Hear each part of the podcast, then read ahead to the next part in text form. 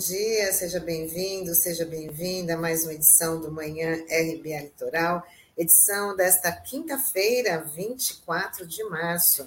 Junto comigo, Sandro Tadeu, Douglas Martins. Muito bom dia. Olá, bom dia, Tânia, bom dia, Douglas, bom dia, Taigo Norberto aqui nos nossos bastidores e um bom dia especial a todos os internautas da RBA Litoral.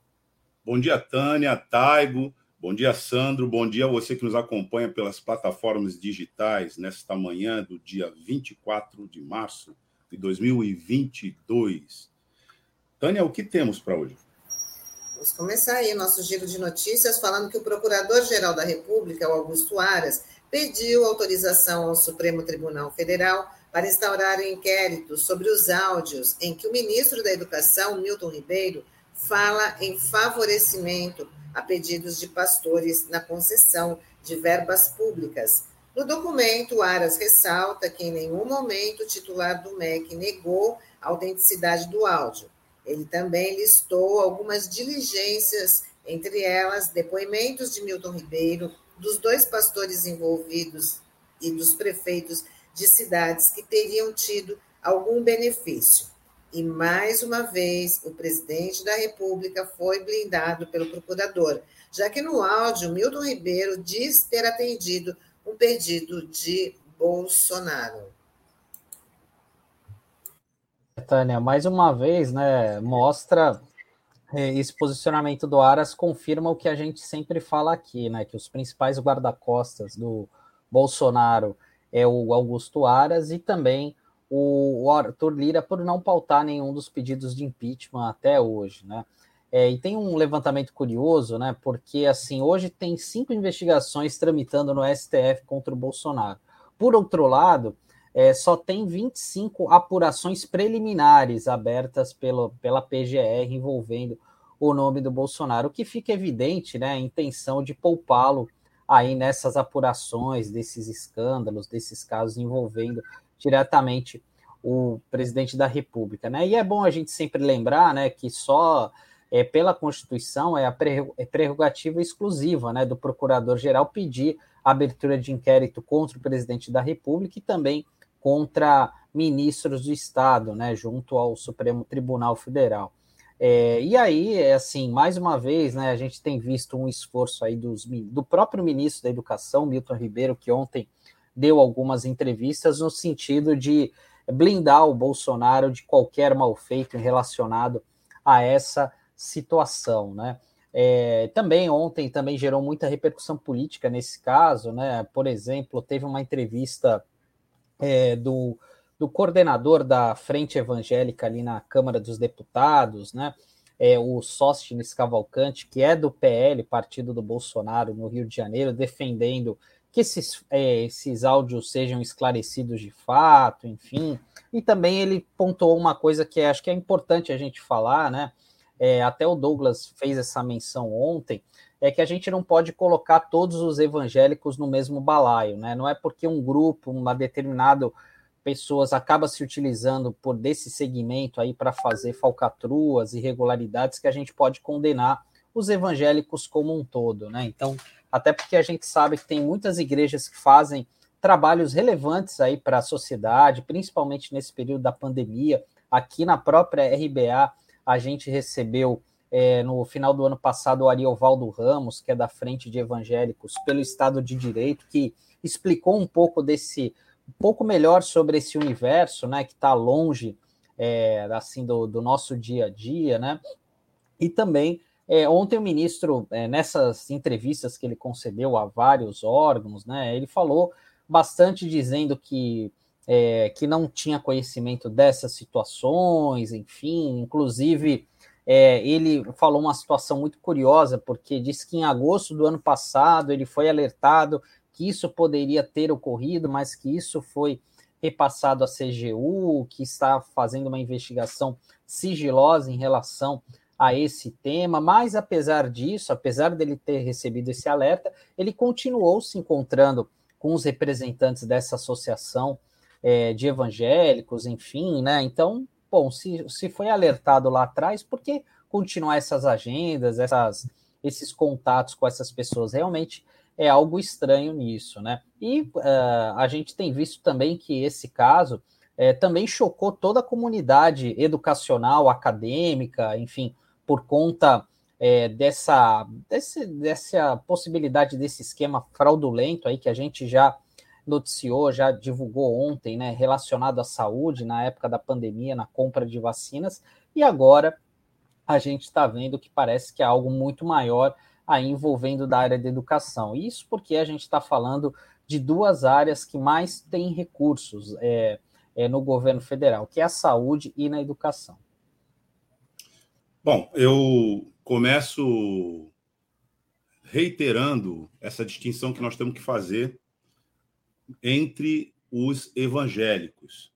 É, muito bem lembrou aqui o Sandro da nossa entrevista. Aliás, recomendada sempre para quem não assistiu, voltar nas plataformas aqui, está à disposição da nossa audiência, com o pastor Ariovaldo Ramos, porque aquilo foi uma aula sobre o vínculo entre a fé e a democracia e o necessário comprometimento desse sentimento com os governos progressistas, não organicamente, mas de apoiar e explicar que há numa sociedade progressista onde o sentimento religioso e as confissões religiosas, na sua pluralidade, são corretamente, efetivamente defendidas. No caminho contrário, você tem o privilegiamento de alguns e a perseguição de outros, como a gente vai ver aqui.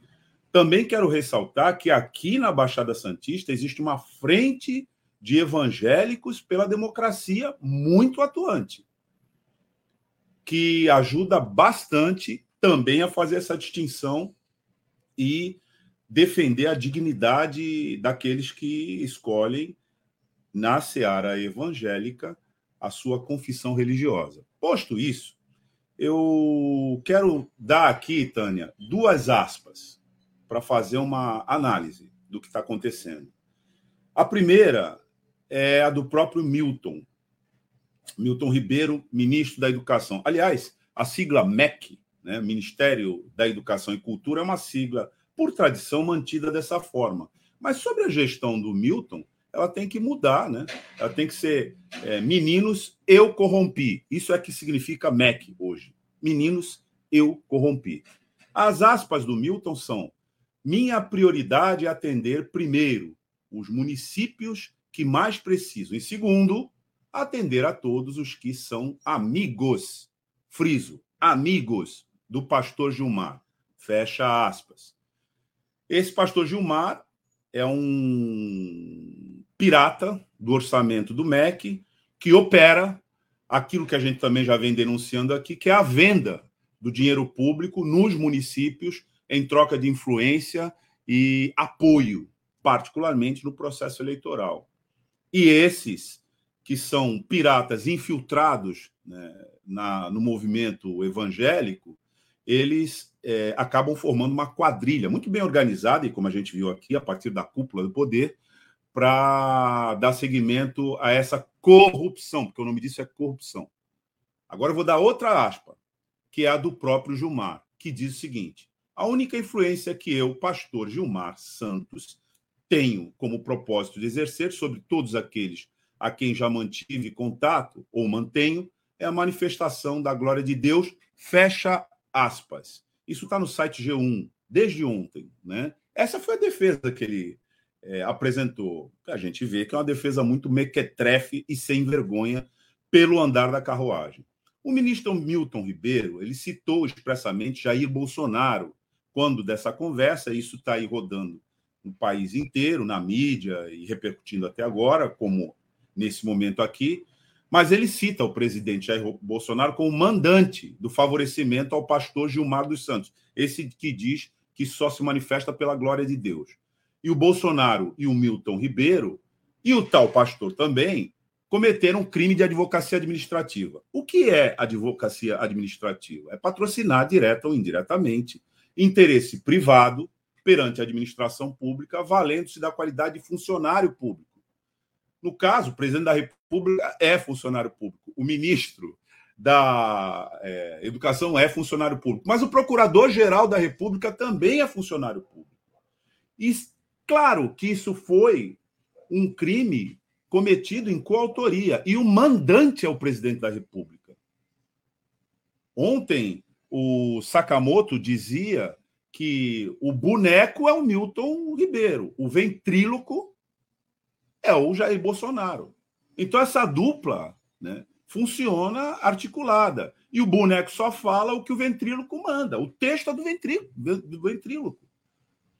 Então, quando o Aras separa as coisas e pede ao Supremo Tribunal Federal uma autorização para processar apenas o Milton Ribeiro, ele, Aras, comete crime de prevaricação. O que, que é prevaricação? É retardar ou deixar de praticar indevidamente ato de ofício ou praticá-lo contra a disposição expressa da lei para satisfazer interesse ou sentimento pessoal. O que, que a lei dispõe sobre isso? É que quando há co coautoria, todo o grupo tem que ser investigado. E nem vale aqui o argumento de que não, a competência do Ministério Público, no caso do Milton Ribeiro, é porque ele é ministro, não iria para a Justiça Comum, que é onde a gente avalia que esse Gilmar Santos vai parar. Não, porque o outro que agiu e mandou também está na mesma competência, aliás, com muito mais razão, ele é presidente da República. Então, especificamente na lei do impeachment, que é outra lei que eu não citei aqui, Bolsonaro, Milton Ribeiro e, a, e, e Augusto Aras, eles procedem de modo incompatível com a dignidade, a honra e o decoro do cargo.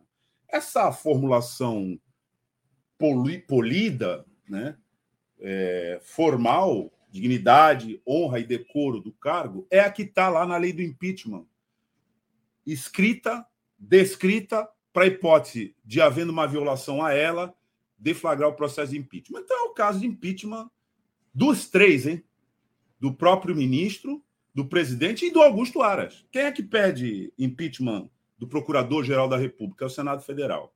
Aliás, é, Randolfo Rodrigues pediu para que ele fosse empichado quando ele recebeu o relatório da CPI da Covid e indicou que ele não ia cumprir com o dever dele.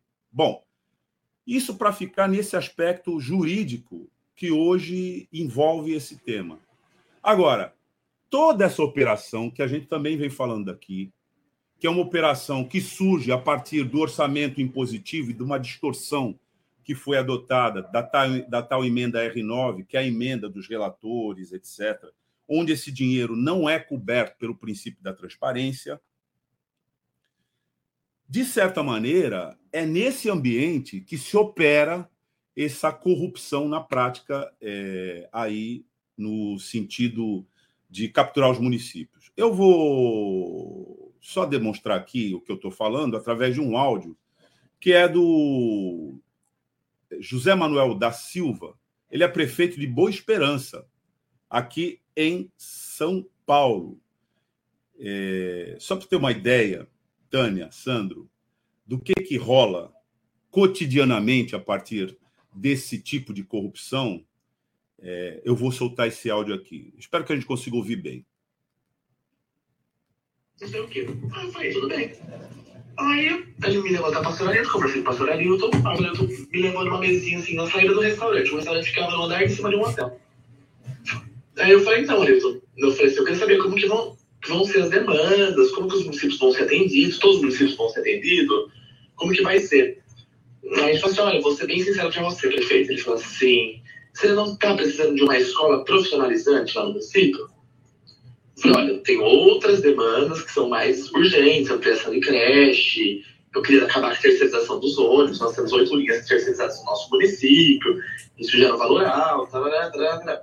Ele falou, olha, o que eu tenho, se você quiser, eu ligo agora, é essa escola profissionalizante. Ele falou assim, eu, eu falo lá, já faz um ofício, só que você tem que fazer um depósito de 40 mil para ajudar a igreja. Hum. Aí eu levantei e falei assim, muito obrigado, ô, ô. Eu falei, pode, pode ficar com sua escola profissionalizante aí. Eu falei, muito, muito obrigado. Eu falei, eu tô fora dessa. E fui pra mesa, contei pro Luizão, contei pro, pro Adriano. É isso. Então, o prefeito José Manuel de Souza, de Esperança do Sul, afirmou que também foi levado a esse restaurante que é em Brasília, viu? Essa conversa foi em Brasília, numa pauta de visita dele ao MEC, e lá ele foi achacado por esse pastor Arilton. E essa prática está disseminada no país inteiro a partir desses fatos que a gente está colocando aqui. Por último, só registrar que esse pastor Arilton Moura opera esse esquema e nesse pacote ele também propõe e encaminha a venda de Bíblias comentadas por Gilmar Santos, esse outro aí, que está na conversa do Milton Ribeiro, e que é distribuída nas visitas protocolares do MEC, onde ele é uma espécie de despachante. Aconteceu isso na cidade de Nova Odessa, aqui também no interior de São Paulo, onde ele também foi oferecer no pacote as Bíblias comentadas e interpretadas por ele. Essa, esse comentário aqui de hoje ele foi um pouco extenso, mas é porque tem que dar conta né, do esquema como ele funciona. É isso, Tânia, é isso, Sandra. Esse modus operantes a gente vai acompanhar as cenas dos próximos capítulos. Bom, hoje é quinta-feira, dia de falar com José Marques Carriço, nosso colunista de políticas públicas urbanas vai falar de um assunto muito importante, que é sobre a lei de uso e ocupação do solo aqui na nossa cidade. Vamos embarcar o carriço.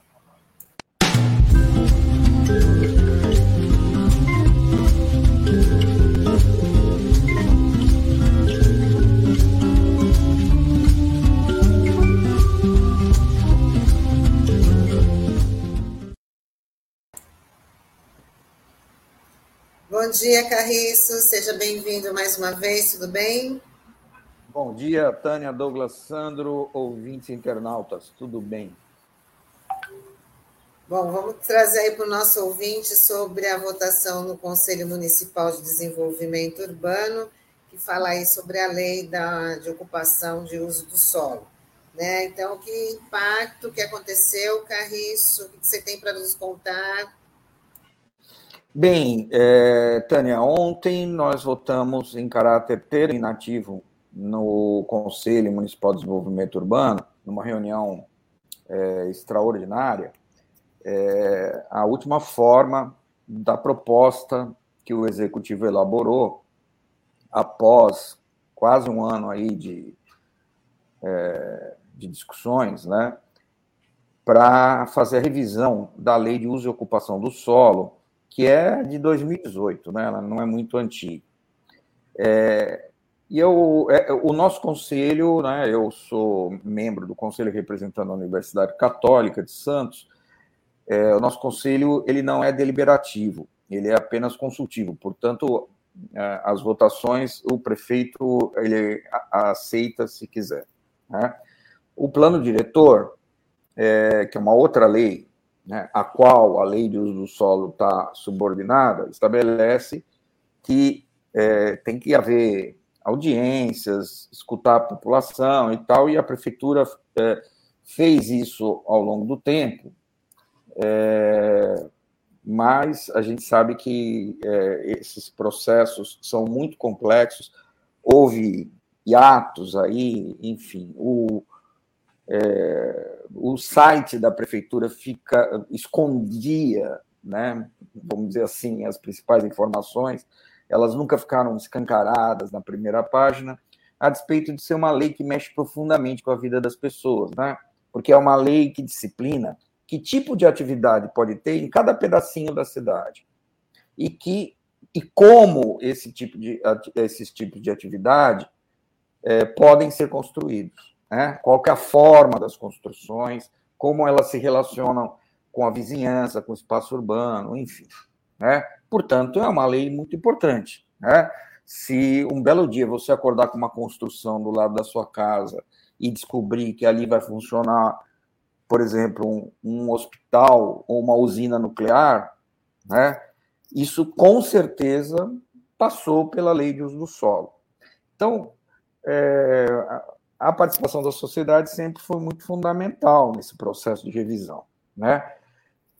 É, apesar disso tudo, o que a gente percebeu é que a maioria esmagadora das propostas apresentadas nessa etapa anterior a que o Conselho votou, né, nas audiências públicas, é, nos formulários que ficaram disponíveis no site, né, para as pessoas darem propostas, a maioria dessas propostas não foi incorporada a, ao projeto de lei complementar.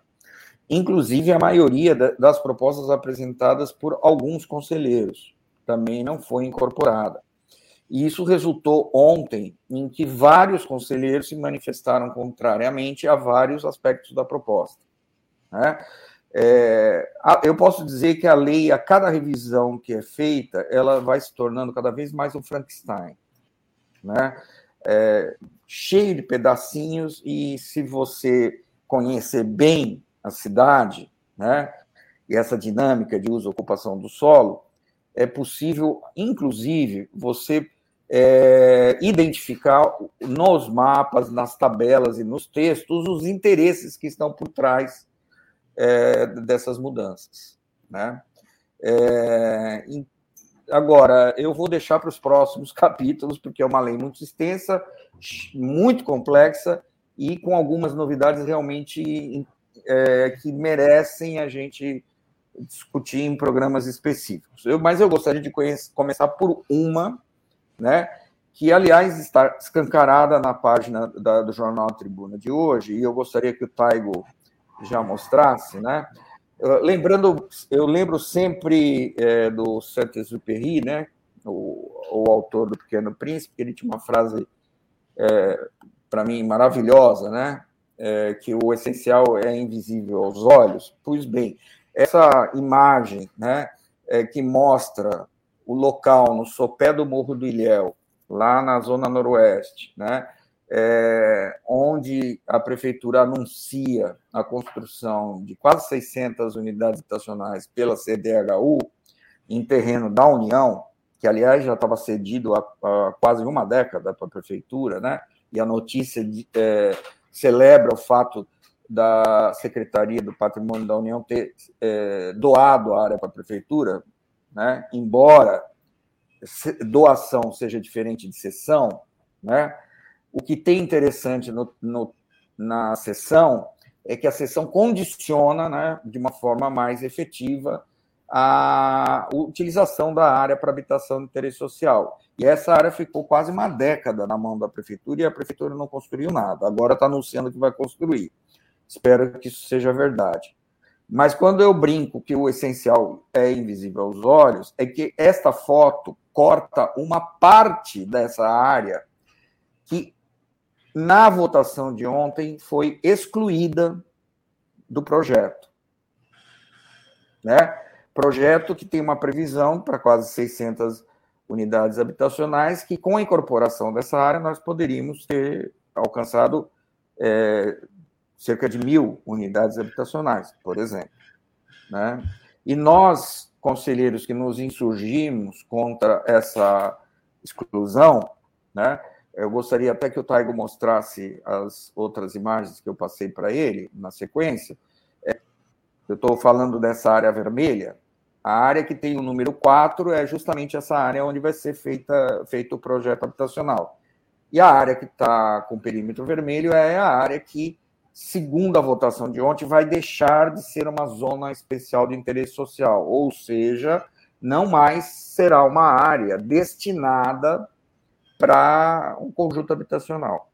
Né? Esta foi a decisão de ontem e que provavelmente o prefeito vai encaminhar sim para a Câmara. E a gente é, chamou atenção e, e, os, e muitos conselheiros reclamaram que essa decisão não passou pelo Conselho Municipal de Habitação, né? Que é o órgão máximo de definição da política habitacional da nossa cidade e que teria que ter sido ouvido antes do Conselho Municipal de Desenvolvimento Urbano acerca dessa questão. Nós exigimos que o Conselho de Habitação fosse pautado, né, para discutir essa exclusão. Nesta outra imagem, que a gente vê o novo viário da Zona Noroeste, né, em, em cima dessa rotatória, a gente vê a ponte que foi construída sobre o Rio São Jorge, conectando a Via Anchieta com o Bom Retiro, né, é, a gente vê que ao lado direito da ponte, que é justamente onde vai ser construído o conjunto habitacional, né, tem uma curva muito acentuada que eu tentei, é, com uma linha vermelha, mostrar que essa curva poderia ter sido construída mais a leste, né, desta forma, impedindo que o trânsito de passagem, né, no caso de carretas, principalmente, porque é o Chico de Paula, uma parte do Chico de Paula tem muito, né, muita empresa de retroporto.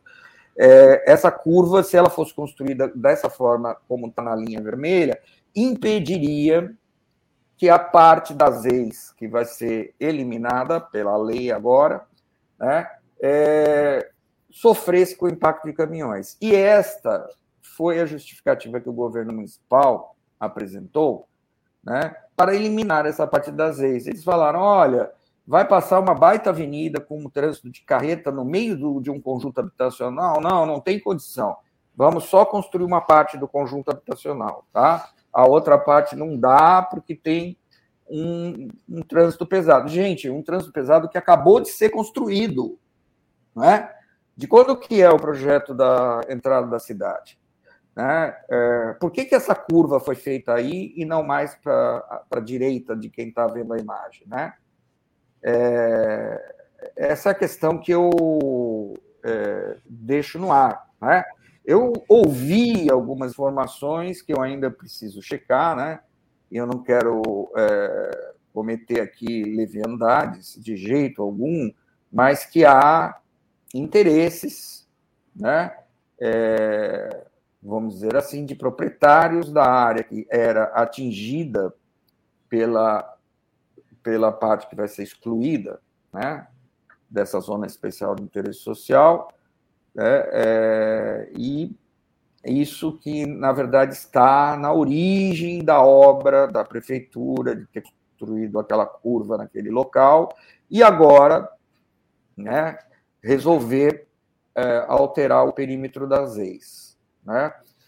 É, eu ainda vou dar uma estudada, porque eu tenho a certidão com o termo de cessão que a Secretaria do Patrimônio da União fez à Prefeitura há quase 10 anos atrás, né? e nesse termo de cessão, a, a, a SPU doava, cedia, perdão, duas áreas para a Prefeitura. Né? E na notícia de jornal hoje tem uma notícia de que foi doada uma área. Então, o que eu quero saber é o seguinte: é, a área que vai ser excluída das ex, é, a, o termo de sessão foi revogado? Eu acho que a gente precisa aprofundar essa informação também. Por que, que eu pergunto isso? Porque se isto se confirmar, é, a coisa fica mais séria ainda, gente, porque essa decisão não passou pelo Conselho de Habitação, né? E por que, que a prefeitura não recebeu em doação toda a área, incluindo a parte que foi que, que o governo quer excluir, né? É, eu pretendo puxar o fio dessa meada nas próximas semanas para ir a fundo é, e descobrir quais são os reais interesses que estão por trás disso. É, Andréa Braga está colocando aqui para a gente. Pois é, a falta de planejamento ou planejamento estratégico, né? E essa estratégia vai beneficiar quem? Não tem falta de planejamento. Não tem falta de planejamento. Ontem nós votamos uma lei que faz parte do sistema de planejamento da cidade. É, tudo isso é planejado, né?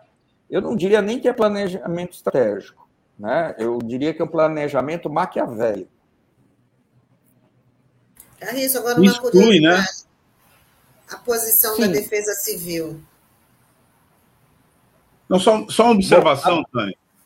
É, Carriço, isso exclui e impacta o outro lado aqui, onde tem lá João Carlos da Silva, no Jardim São Manuel, que está sendo objeto de um conflito também de, da própria prefeitura que re, quer retirar as pessoas que estão ali, alguns moradores que já em tese teriam ingressado no universo da, é, regularização fundiária para compensar, né? Essa área que foi cortada, provavelmente é isso, né?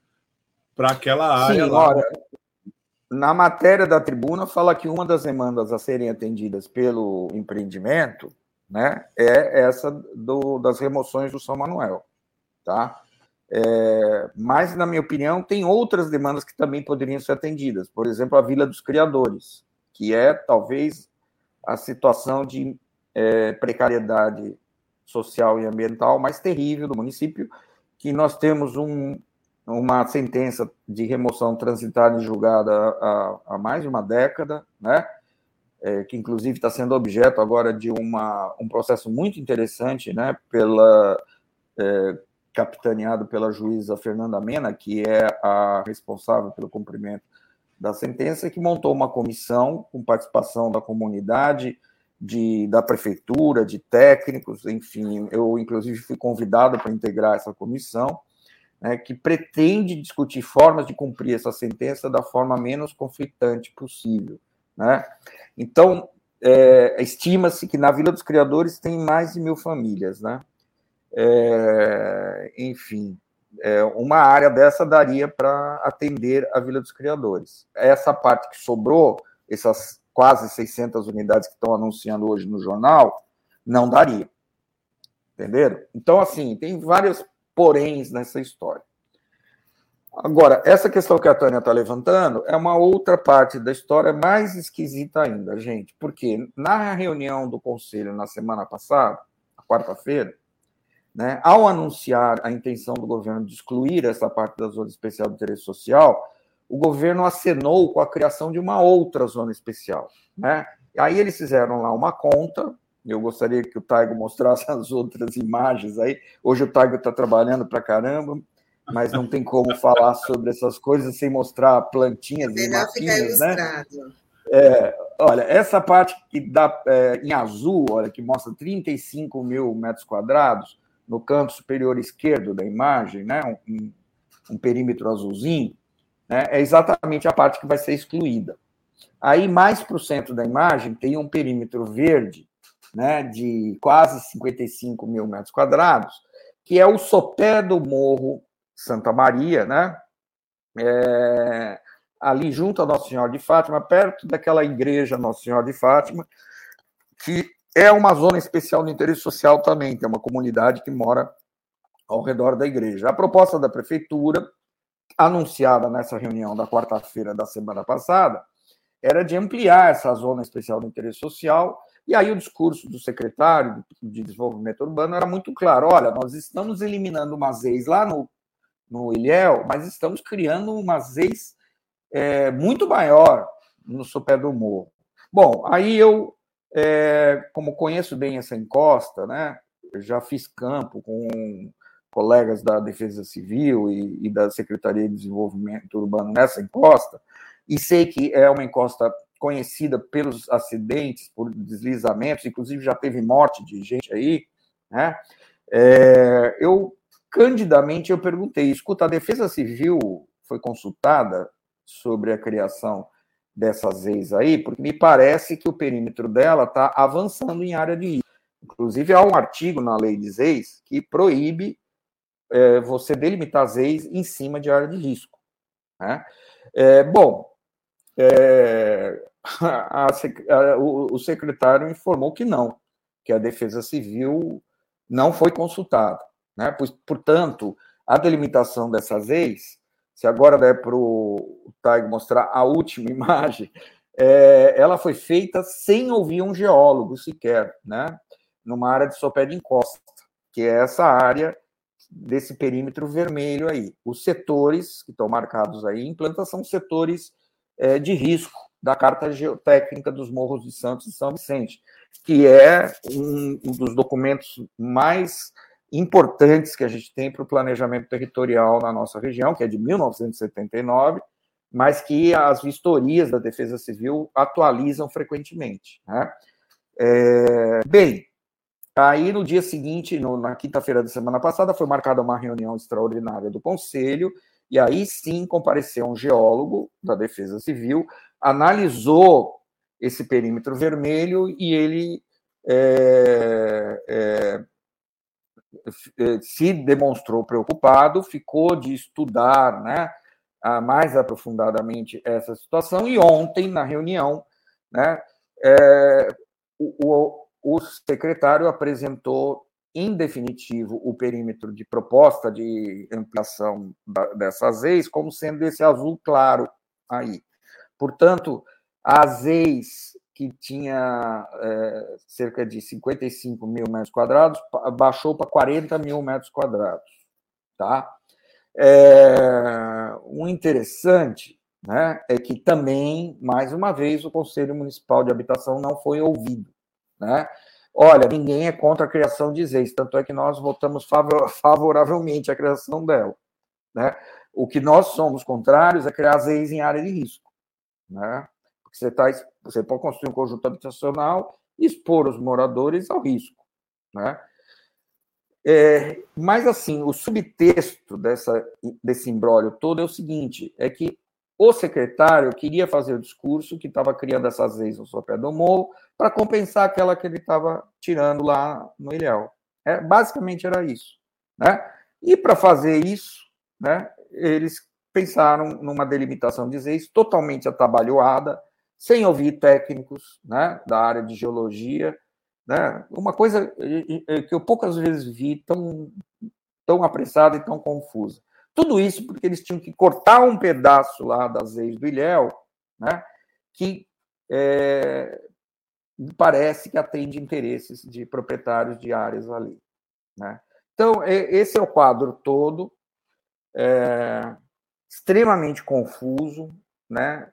Mas eu espero que dessa salada toda saia algo de útil. Né? Por exemplo, eu espero que essa nova ZEIS a ser criada aí é, no sopé do Morro Santa Maria, ela sirva para remover famílias em áreas de risco, né? que, na minha opinião, seria a vocação mais óbvia de uma delimitação de leis como essa. Posição essa que, aliás, o geólogo da Defesa Civil manifestou na reunião de quinta-feira da semana passada. Ontem ele não esteve presente, pelo menos eu não vi ele lá. Né? Nós só vimos esse mapa que a gente acaba de apresentar para vocês. Bom, Carriça, a primeira aula já foi dada, a gente vai continuar destrinchando esse assunto que é muito importante. Você fala de um assunto confuso, mas com você explicando, a gente consegue ter uma melhor compreensão, que é isso que, que a população precisa, né? Saber os detalhes, saber como é que funciona para as coisas não serem feitas, aprovadas assim, como você falou, tabaldeada. Bom, por hoje a gente encerra aqui, mas a gente já te aguarda na semana que vem para a gente continuar com esse assunto, viu, Carriço? E na verdade, Tânia, o Carriço já pautou uma nova série. É verdade. Nas, é, para a gente entender dele. melhor. É isso mesmo. Nós Coisas vamos tratar, inter... Carriço, provavelmente com chamada e vinheta, imagem, etc. Tem coisas interessantíssimas que foram aprovadas ontem. Interessantíssimas. Eu, aí, fico, eu fico receoso quando você faz isso, Carissa, mas tudo bem. A gente, a gente te aguarda na semana que vem. Muito obrigada, viu? O prazer foi meu, Tânia. Eu que agradeço a oportunidade de estar esclarecendo um assunto tão escabroso para a nossa população que precisa desse esclarecimento. Um grande abraço a todos e a todas. Tchau, tchau. Tchau. Bom, e a gente vai continuar ainda falando de problemas na nossa cidade, tudo agora relacionado também ao Porto de Santos. Vamos ver como é que está essa história aí da ligação seca entre Santos e Guarujá, porque a conversa hoje é com o vereador Chico Nogueira. Taninha, Taninha, só, só um minuto antes de chamar a vinheta. Tem um comentário aqui da Andréa Salgueiro dizendo: tenho medo com vários ossos no final. Vamos lá chamar o Chico.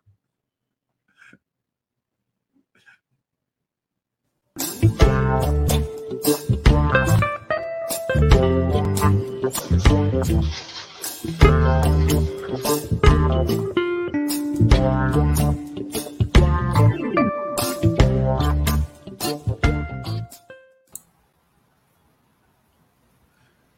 dia, Francisco Nogueira. Bom dia, bom dia, Douglas, Tânia, Sandro, Taigo, todos aí da Rádio Brasil Atual Litoral. Ô, Chico, o, o, o Carriço, acho que sem querer, ele deixou uma pauta bomba aqui para você. no palco. Eu estava acompanhando aqui, inclusive tem uma, uma série de audiências públicas que a gente vai estar realizando na Câmara Municipal a respeito do plano diretor e uso e ocupação do solo, e com certeza o Carriço vai ser convidado para participar da mesa e esclarecer a população sobre todos os sistemas importantes que, que fala da nossa cidade, que fala da questão do desenvolvimento urbano. E o, Caí, o Carriço é um professor, né? Que a gente sempre aprende quando escuta um pouco o Carriço aqui na rádio. Sempre tem pautas muito importantes. Bom, Chico, vamos falar da sua pauta também, que você tem discutido aí nos últimos dias, que é sobre a ligação seca, né, entre Santos e Guarujá quais são os interesses, qual é, quais, quais são os impactos. Como é que você tem analisado aí a discussão desses projetos? Bom, Tânia, eu queria começar aí dizendo que é, cada, cada momento a gente vê um ministro do governo Bolsonaro cair, né? Ontem, semana, foi o ministro da Educação, a gente vê, é, como diz assim, perdeu, né? Na linguagem, perdeu, porque foi desmascarado e o ministro Tarcísio não vai ser diferente. O ministro da Infraestrutura do governo Bolsonaro tem pregado muitas mentiras aqui na Baixada Santista e ele é pré-candidato ao governo do estado de São Paulo e tem colocado aí que essa ligação seca, que é tão famosa ligação seca Santos-Guarujá, que tem um, um sonho de mais de 50 anos, vai ser realizada agora, de uma forma ou de outra, é, através da privatização da gestão do porto. Então, o que tem de mentira nessa questão? Primeiro, que essa ponte ou, ou ligação seca através de túnel já era para ter sido realizada há muito tempo. Nós temos aqui um Porto de Santos, que é o maior da América Latina, um terço da balança comercial brasileira passam por aqui. É esse ano que passou, movimentou mais de 140 milhões de toneladas e se arrecada a cada três meses um bilhão de arrecadação de tributos federais. Eu estou falando que é um mil, é um milhão, é um bilhão de arrecadação a cada três meses. Ou seja, em um ano é mais de 3 bilhões que se arrecada de tributos federais e não volta nada para a cidade de Santo, Guarujá, da região, não volta nada. Então, eu acho que é importante salientar e mostrar para a população da Baixada Santista que isso é mais uma promessa de campanha mais uma chantagem para poder vender os ativos, vender aí é, a, privatização da gestão do porto, sobretudo é deixar os trabalhadores portuários aí para mais de mil trabalhadores desempregados, ou seja, ele quer fazer uma ponte é, no, no, pretexto de fazer a geração é, dessa ligação seca Santos Guarujá com prejuízo de você ter mil trabalhadores na rua, que é isso que vai acontecer e o desenvolvimento econômico não vai acontecer. Outra mentira, eh, Tânia, que ele alega que essa privatização ela tem um grande aspecto econômico na região de geração de 60 mil postos de trabalho, que é uma outra grande mentira, que em nenhum momento ele tem é, mostrado é, tecnicamente aonde vai gerar esses empregos, como e, e quando isso. Né? Então, é mais uma promessa de campanha e que esse governo tem colocado para a gente goela abaixo uma imposição. E teve um grande evento ano, a semana passada que discutiu a questão voo de ponte, voo de túnel, né? Voo de túnel, o nome do evento, né? É, que foi realizado aqui na cidade, e a destatização. São eventos interligados, eventos que são é, para que é, a população é, compre a ideia de você ter realmente esse túnel e sem, sem perceber as consequências que vai levar, se caso, a esse plano do governo Bolsonaro de fazer a destatização da gestão para poder fazer um túnel. Ora, nós temos aqui um orçamento do próprio governo que esse túnel vai custar em torno de 2,9 bilhões para quem arrematar aí a gestão do porto. E aí eu falo para vocês, 2,9 bilhões se recada há mais um ano de gestão do governo Bolsonaro, se arrecada, se arrecada por tributos federais. Nós temos aí, por ano, três anos de mandato, já tinha construído três túneis já. Né? Um túnel, nenhuma ponte, já tinha construído três túneis se tivesse um governo, de fato, que tivesse interesse de trazer o desenvolvimento econômico para a nossa cidade e para a nossa região. Então, é uma grande mentira, desse governo, desse ministro Tarcísio Pinóquio de Freitas, porque é um Pinóquio, porque toda hora ele vai para a televisão contar mentiras, e nós precisamos denunciar isso aqui na Rádio Brasil Atual, mostrar para a população de Santos e Guarujá que esse túnel não vai sair. Esse túnel é mais uma promessa de campanha, mais uma marquete que foi é, que vai ser inaugurada é, no intuito de você fazer propaganda enganosa para se, se eleger algum cargo político. Então, nós precisamos denunciar isso. E eu falo, eu, eu até desafio Tarcísio qualquer outro é, político que venha defender isso, porque nós temos números. E, a, e o Porto de Santos é um porto que arrecada muito dinheiro e não deixa nada de retorno para nossa cidade, nossa região. Então, é importante a gente fazer esse esclarecimento, porque a cidade fica naquela, é, naquela expectativa. Pô, agora sai, agora sai o túnel, agora sai, Douglas, o túnel, de alguma forma, né? Então, aí o pessoal acha que vai sair desse jeito, da forma que eles querem que saia, e é uma grande chantagem desse governo, como é a chantagem do ministro da Educação, Douglas, que só entrega verba se trazer a barrinha de ouro lá, é, a contrapartida social da igreja. Então, assim, a chantagem aqui é deixar mais de mil trabalhadores desempregados, entregar um patrimônio, entregar a nossa gestão, que é a estratégia do porto, para o capital privado. É isso, Daniel. É, e é uma chantagem é, contra toda a população da Baixada, não acaba sendo uma espécie de miragem, né? uma, um, um, uma, um pano de espelhinho que eles ficam agitando na nossa frente enquanto a caravana passa e passa pesada, né? A gente sabe que a tática da boiada, né, também é aplicada aqui nessa questão do Porto de Santos. É... Chico, essa questão que você citou da desestatização da autoridade portuária, que na prática é uma privatização da gestão, com esse espelhinho aí, né, da ligação seca, ela deixou de fora uma outra questão fundamental, né, que é a restauração do Cais do Valongo, né, Chico? Com Eu certeza. Que você falasse um pouco sobre isso. O que, que isso tem a ver com essa desestatização e por que, que um custo como esse, que foi indicado, né, na, pelo menos na chamada da desestatização, né, também não é indicado para o restauro do caso do Valongo, porque afinal, se alguém for assumir, caso essa desestatização aconteça, teria de assumir os custos também do restauro do centro da cidade. Eu queria que você é, informasse aqui a nossa audiência sobre essa omissão, Chico. Por que, que aconteceu isso? Bom, Douglas, é bem lembrado, porque na realidade o governo, esse governo mentiroso, ele omite informação.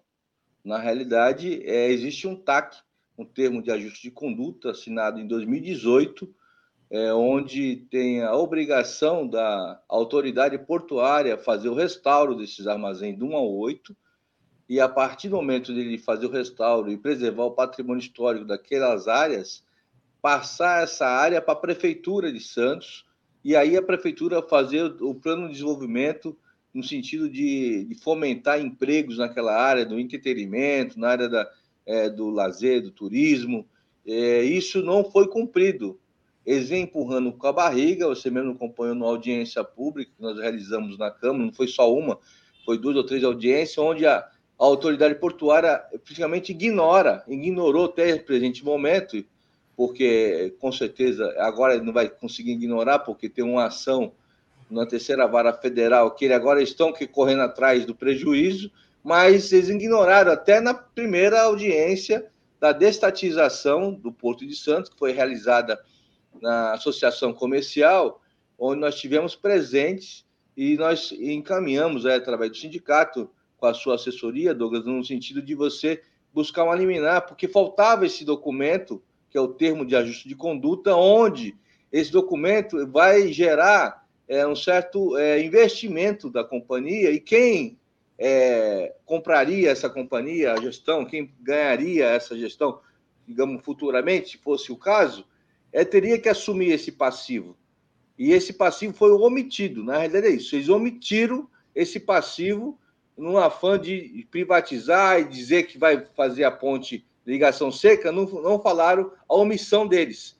E eles omitiram dentro do, dos autos do, do estatuto lá da, da, da Assembleia é, esse passivo, que é para mais de 100 milhões, que era para ter sido reservado nos cofres da, do, da SPA para restauro dessa, desses armazéns. Isso é um ponto. Outro ponto é o desrespeito desse, desse tempo todo, desde 2018, a SPA não fazer praticamente nenhum telhado. Você passa por ali, é a peste a faixa, a faixa de Gaza. Tá lá, tá aparecendo a guerra agora lá no. Nós estamos presenciando na televisão lá da Ucrânia, que, que é um absurdo que está acontecendo lá, mas a gente vê lá, parece que cai uma bomba aqui em Santos, na, no centro da cidade, onde não tem mais telhado, não tem mais nada. Ali é realmente um, totalmente abandonado. Nem sequer a manutenção do espaço foi feito. Não digo nem um restauro, a manutenção.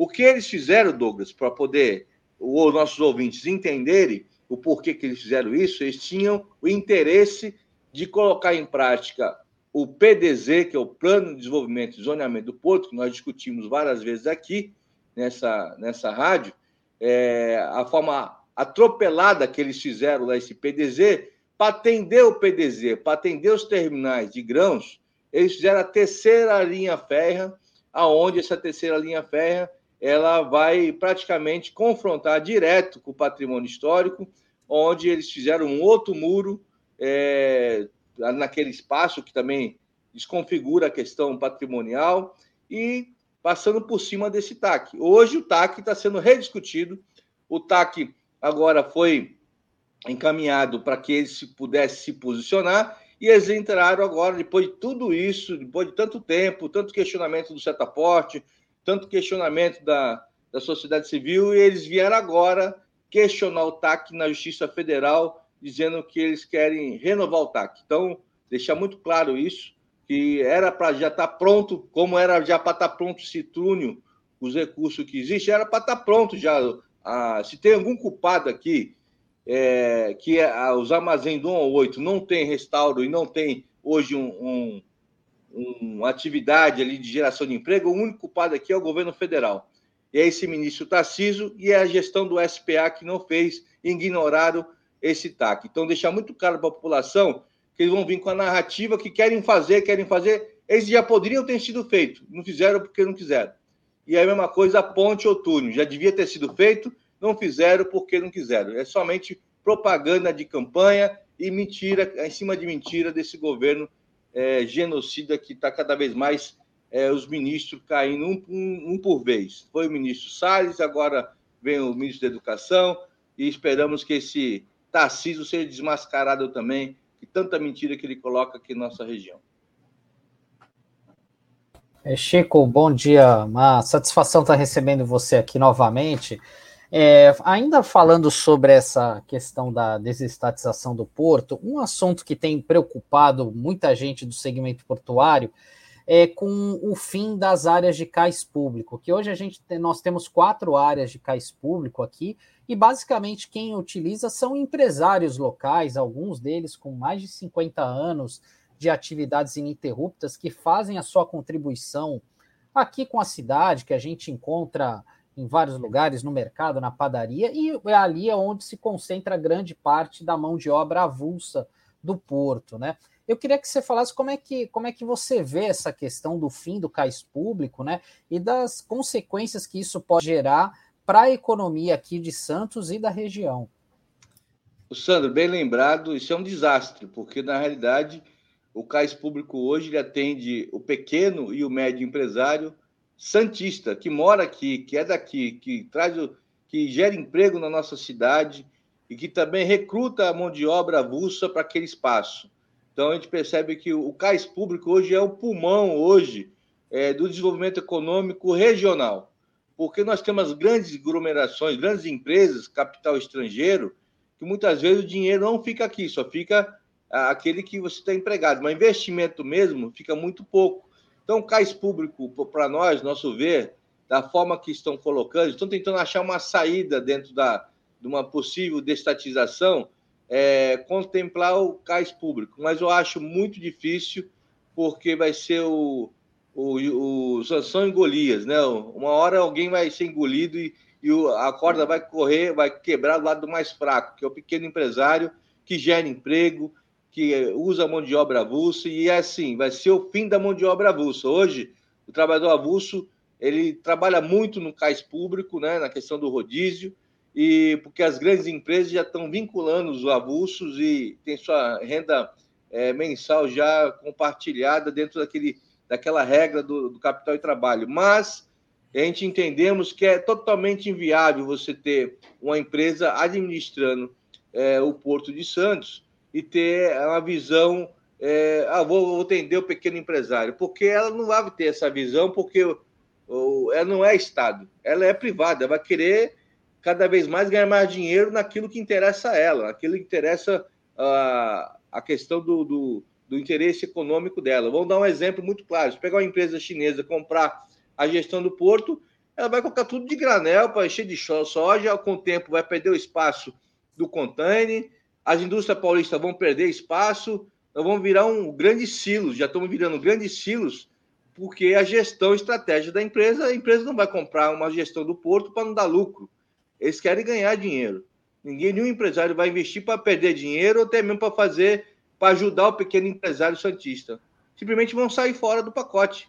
Vão sair fora e vão ter que usar o outro porto brasileiro é, vai ter que instalar em outra cidade para poder levar o cais público em outra, outro porto. A ver só o prejuízo que vai ter a cidade de Santos, os trabalhadores portuários aqui de Santos, avulso, e toda a economia local. Então, a gente entende que é, é, é atropelada essa discussão, porque não existe modelo nenhum no mundo que tenha essa ideia de ter o cais, é, hoje o porto de sendo gestado pela iniciativa privada. O que nós temos no mundo todo é as operações portuárias, elas sendo é, gerida pela iniciativa privada, e a gestão do porto, a gestão pública, para até para atender essas pequenas empresas que têm que ter um cais para a sazonalidade dos seus materiais, porque a pequena empresa não tem capacidade de ter grande volume, mas sim, mas emprega muita gente na nossa região eu conheço várias agências marítimas que trabalham com cais públicos, trabalham com açúcar, com café, e nós precisamos dar, atender essas, essas demandas que nós temos na nossa cidade. Bom, Chico, e também como mobilizar aí a nossa, nossa cidade, porque pelo que você relatou aí, são muitos impactos, principalmente para a classe trabalhadora, que reflete também na parte econômica da, da, do, nosso, do nosso município. Então, como, que, como mobilizar a sociedade para entender aí o prejuízo da privatização da gestão da, da gestão do Porto de Santos?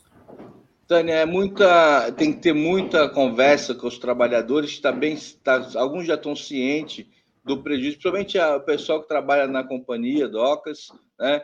O trabalhador avulso tem que entender que essa parte é primordial, essa questão do cais público, mas, sobretudo, eu acho que a grande conscientização que nós temos que ter para a nossa cidade é que a gestão do porto é estratégico. Se você tem aí a questão de segurança nacional, a questão da questão do, da, do desenvolvimento é, da região e do nosso estado, e você não pode ter um porto na mão da iniciativa privada onde vai ter somente o interesse dele, interesse empresarial único daquela, daquela, daquela empresa ou outra que venha é, com, ganhar essa licitação. Então, nós temos que entender que o Porto de Santos hoje já é privatizado, que as pessoas não entendem isso, já está na gestão, a própria operação dela é privatizada. A gestão que tem que ser pública, por conta da estratégia do desenvolvimento econômico da nossa região. Em detalhe, nós temos que lutar porque esse porto seja uma gestão compartilhada com o governo do estado de São Paulo e com as prefeituras de Santos, Guarujá, Cubatão, para que, é, juntamente com o governo federal, para que possa, de fato, ter uma participação efetiva do, do usuário do porto, do empresário do porto, dos trabalhadores e dos gestores das cidades que estão ligados a esse porto. Porque aí sim, nós vamos ter um modelo de porto que contempla a necessidade econômica, desenvolvimento de nossa região e, sobretudo, que possa realmente é, ser um porto que vai atender é, o nosso estado de São Paulo e também nosso Brasil. É mais ou menos por aí que nós precisamos lutar e dizer para as pessoas que não é essa forma que estão colocando, que é destatização, que vai gerar emprego, que vai gerar desenvolvimento, mas sim uma gestão compartilhada é, do Estado com o município e o federal. Isso sim vai, com certeza, a gente vai ter um grande desenvolvimento econômico na região, compartilhado para que nós possamos realmente crescer e gerar emprego na, no nosso estado, no nosso país. Bom, Chico, a gente já está chegando aqui no finalzinho da, da, nossa, da nossa entrevista. Muito bom você participar do Manhã RBA Litoral. A gente quer até que você venha mais vezes para poder estar tá conversando com os nossos internautas. Olha, o Lula Pereira está tá colocando aqui que o Porto de Santos é controlado pelas grandes empresas, como você falou, né? O governo perdeu o controle, está só arrecadando migalhas do que sobra dos grandes valores que estão indo embora para outros países. É isso, Chico? É, hoje você tem aí é, uma arrecadação muito é, de tributos muito alto, que não vem nada para Santos. E eu digo, você tem uma tributação federal altíssima e não tem um terço, nem um 10% vem para investimento para a cidade de Santos. Logicamente, as, as gestões hoje que nós chamamos de grande é, conglomerados de empresas do Porto, o que não pode é criar um monopólio privado, porque nós perdemos aí no Contane, perdemos o terminal da Libra, Rodrimar, é, possivelmente vai perder outros terminais para atender o agronegócio, e isso vai juntando no único terminal do lado direito, outro no lado esquerdo, isso o custo vai ficar mais alto e você não tem aí uma participação de outros pequenos terminais que possam entrar, abrir a concorrência e aí sim gerar emprego, gerar distribuir renda e esse dinheiro vem para fora. Quando você pega um grande armador que vem para cá e investe, o dinheiro vai para fora. É poucos investimentos que vai ficar aqui na nossa cidade. Então, o que o Lula está falando é mais ou menos isso. As grandes empresas que estão internacionais, que se instalam na cidade de Santos, muitas vezes pouco deixa aqui é, de, de, de recurso para poder atender a cidade e a região na necessidade que precisa. Então, mais ou menos por aí e o governo federal tem que compartilhar essa gestão, não pode concentrar essa gestão no governo federal em Brasília. Um possível governo Lula, se Deus quiser, ano que vem, nós, essa pauta já está sendo colocada para ele, que é a gestão do porto, que é o maior da América Latina, não pode ser gestada somente pelo governo federal. Nós temos que ter a participação do governo estadual e dos municípios que são ligados ao, ao, ao porto que se, que se instala aqui, seja Guarujá, Santos e também Cubatão. É isso mesmo. Bom, como a gente tinha falado até para o Carriço, vou repetir a mesma frase. Esse é um assunto que não se esgota aqui dentro da, da nossa RBA Litoral, está sempre pautado. Então, Chico, a gente conta com você em outra oportunidade, tá bom? E desejar tá para você um bom dia, um, um, ótimo aí, finalzinho de fim de semana, né? Então, é. muito tá obrigada tá pela participação. Obrigado aí, um abraço, Douglas, aqui o Sandro, o Tani, todos os ouvintes aqui da RBA. Pode contar com a gente aqui no sindicato e também na Câmara Municipal. Forte abraço. Tchau, tchau, Chico. Bom dia. Bom, com isso a gente vai encerrar a nossa programação de hoje, nosso Manhã RBA Litoral, agradecendo aí a interação dos nossos internautas né? Compartilhe aí nosso conteúdo, isso é muito importante para a gente. Muito obrigada, bom dia. O Sandro acabou de.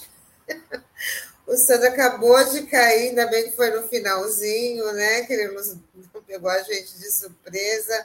Né? E a gente sempre fala, né? Quem trabalha. O cavalo de pau do Sandro hoje foi sincronizado, Tani. Quem Ele trabalha... deu um cavalo de pau quando você falou, bom, pessoal, etc. É, já se ajeitou, né? Saltou, saltou com o trem andando. É Mas verdade. é isso, amanhã nós estamos de volta. Aliás, que edição de hoje, viu? Em termos de informações é, sobre temas estratégicos aqui da região, viu? Essa questão. Olha ele de volta aí. Nossa, Bom dia, não nos abandone. É. Então é isso. É, a gente, estamos verdade... dando o nosso tchau, mas todo mundo espera o seu também. É, tocou o telefone aqui. Eu vou cantar um, um, um, um, samba, que é de um autor conhecido, diz assim, reclamando né, da, da, da, companheira dele que não gostava de samba, mas eu acho que vale um pouco para você que diz assim, e daí, e daí, se você não gosta de samba, como é que a gente vai se divertir? Eu não posso mais chegar na roda, todo mundo se incomoda. Perguntando se eu cheguei para despedir. Você chegou para despedir. Fica à vontade é para se despedir. Ó, oh, Douglas, muito bem também pelo samba, hein? É isso aí. Bora lá, gente. Só agradecer aqui a participação e interação de todos, né? E amanhã a gente está de volta. Isso aí, pessoal. Tchau, tchau. Valeu, valeu, valeu, valeu. Até amanhã.